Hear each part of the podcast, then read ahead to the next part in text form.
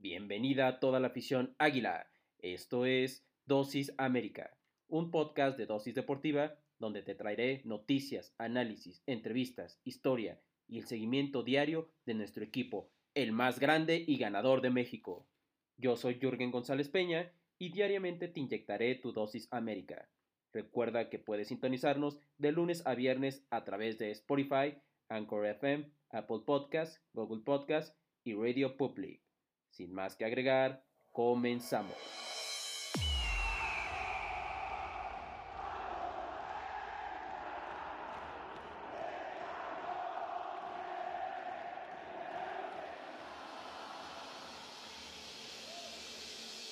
Hola, hola, muy buenos días, amables amigos y amigas. Ha llegado la hora, sí señor, el espacio de nuestras águilas aquí desde Dosis Deportiva, en un episodio más del equipo más grande y ganador de México sin lugar a dudas. Y como ya lo saben, su servidor Kieran González Peña estará aquí todas las mañanas para darte tu dosis América diaria de lo que debes de saber de este que es el equipo que, que más nos apasiona a todos y cada uno de nosotros. Y hoy te doy la más cordial bienvenida a este jueves jueves 2 de septiembre, iniciando pues la, el mes, como ya lo habíamos mencionado. Y vamos a irnos rápidamente con las noticias que nos, que nos a qué acontecen el día de hoy, porque bueno, Santiago Naveda, y esto es una buena noticia porque Santiago Naveda y Leo Suárez reportaron con las Águilas, y es que bueno, ya con la mirada puesta en 2022, pues Santiago Naveda y Leo Suárez reportaron en las instalaciones del complejo eh, pues eh, de las Águilas que pues se posee en Cuapa para continuar con las recuperaciones de las lesiones que pues que los apartaron. El resto del torneo Grita México Apertura 2021 de la Liga MX y también de la Conca Champions. Es importante mencionar que en el caso del volante su atención se enfoca en recuperar la ruptura del ligamento del toideo, cápsula articular anterior del tobillo izquierdo, para que vean que sí hice mi tarea, mientras que el delantero argentino se concentra en la rehabilitación del tobillo eh, tras la operación en la que debió pues, someterse eh, días atrás, razón pues por la cual fue incierto y fue inscrito eh, esta, esta parte, pues este refuerzo, Renato Ibarra, que pues bueno, desafortunadamente también por ahí tuvo algún problema, en el cual vamos a hablar ahorita un poquito más adelante dentro del episodio. Además hay que mencionar que aparte de la presencia de Santiago Naveda y de Leo Suárez, eh, se contó con el resto del plantel que comanda Santiago Solari, con eh, Guillermo Ochoa, Jorge Sánchez, Sebastián Córdoba y Henry Martín, que, quienes fueron estos los convocados eh, de la selección mexicana, Roger Martínez citado por la selección de Colombia y Richard Sánchez por su, su selección de Paraguay. El encuentro pues se generó en los días, en estos días de, en los, luego de tres días de descanso, con base en la preparación al Clásico Nacional, eh, que se disputará contra el Guadalajara el próximo domingo 5 de septiembre en el Cotton Bowl del estadio de Dallas, Estados Unidos, pautado para desarrollarse a partir de las 3.45 hora de la Ciudad de México, para que lo tengan en mente. Y bueno, eh, pues ahí está, eh, vamos a... Es bueno, es bueno que creo que es, una buena señal, ¿no? Que se que terminen registrando a estos jugadores Santiago Naveda y, y Leo Suárez, que ya no van ya no los vamos a ver jugar este torneo muy probablemente, pero pues ahí está la, parte de la directiva, ¿no? Del, eh, con respecto a lo que es el, fútbol de estufa, em, tenemos que un giro 180 grados por parte de, en cuanto en lo que se refiere a la situación de Nicolás Benedetti, el poeta. Y es que bueno, vamos a, a ver que, que Nicolás Benedetti, vamos a releer lo que había dicho la semana, llegó la, el día de ayer, y menciona lo siguiente, me he mantenido al margen de todas las noticias sin fuente y sin fundamento que vienen circulando en medios de comunicación sobre mi futuro inmediato y mi vida personal. A raíz de la falta de veracidad en las mismas, quiero manifestarles lo siguiente, estoy a disposición del Club América, ¿no? Esto es lo que mencionó. Y en ese sentido, pues ahora parece que el escenario cambió. Eh, esto es parte del discurso que lo leímos el día de ayer, eh, literal como, como lo dijo eh, el poeta, y lo leímos el día de ayer, y justamente pues el escenario parece que cambió porque para el volante colombiano, quien tendría paradas las negociaciones con el Mazatlán, el equipo con el que llegó a platicar para jugar el resto del torneo, de este actual torneo, dado que las autoridades del conjunto azul crema pues no estaría encontrando alternativas para Solari. La cuestión es la siguiente y vamos a explicar, ¿no? Las Águilas cuentan con un cupo de extranjero disponible y podrían contar con los con dos si se va Nicolás Benetti. El tema es que de acuerdo con, con este periódico récord, desde Cuapa se va, se, eh, Cuapa ven que encontrar eh, en el fútbol de estufa un elemento con características ofensivas que pretende el indiecito. Eso es lo que se pretendería. Y el cuerpo técnico, pero sin embargo, esto no termina siendo nada sencillo.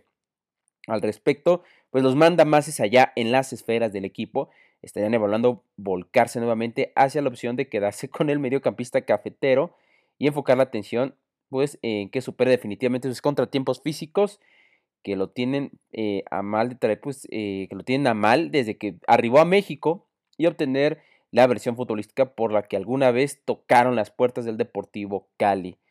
O sea, estamos hablando que eh, en general, pues los mandamás tendrían, pues tendrían, tendrían la, la, idea de dejarlo, de dejarlo y que pues termine jugando una oportunidad más, así como se le dio a este, mm, a este Renato Ibarra, ¿por qué no dársela a Benedetti? Si me preguntan a mí, yo prefiero otro refuerzo más y que se ha trasladado Benedetti a otro equipo. Pero, pero, por temas económicos y temas también de practicidad, así como lo mencioné con Renato y también por cómo a las alturas del torneo en el que estamos se ve más complicado traer a alguien más, que es, la, es lo que creo que a todos y cada uno de nosotros nos gustaría. Ahora, eh, ya demostró en su primer y único partido, último partido de Renato Ibarra, pues que aprovechó las, las segundas oportunidades. ¿Por qué no sería igual para el poeta? Probablemente, después de ese trajín de lesiones que ha tenido, esta sea la buena quiero pensar bien que esta podría ser la buena para que aproveche esa oportunidad porque prácticamente en el club ya tiene un ultimátum.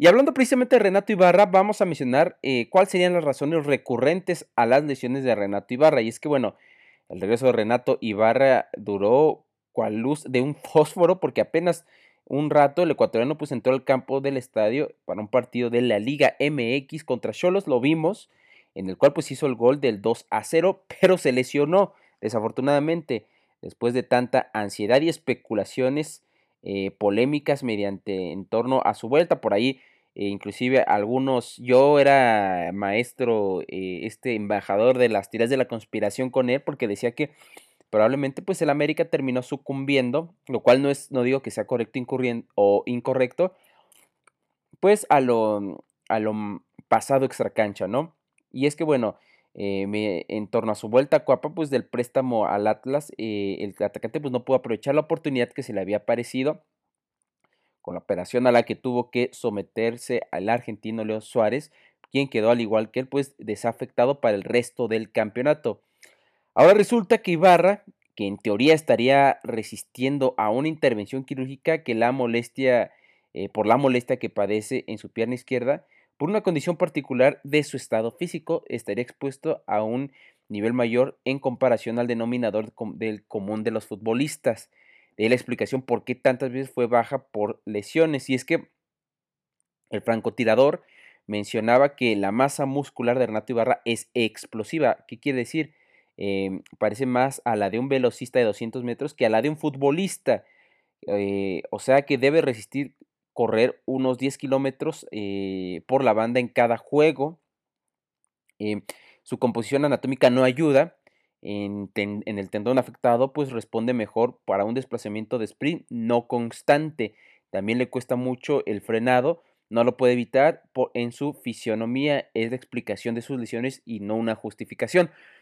Eh, bueno, el velocista de 200 metros es prácticamente la categoría donde Usain Bolt, cuando antes de retirarse, pues eh, participaba, ¿no? Y todos sabemos la explosividad de, ese tipo de atletas.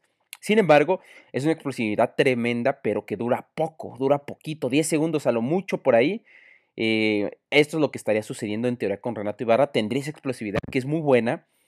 Eh, la explosividad te ayuda mucho en el terreno de fuego, tener esa velocidad. Sin embargo, sin embargo, pues un partido dura 45 minutos, dura, 100, dura 90 minutos y esa explosividad pues a largo plazo le traería consecuencias ¿no? Eh, a, Renato Ibarra y ese es el motivo por el cual se lesionó y por el cual se ha lesionado en otras ocasiones.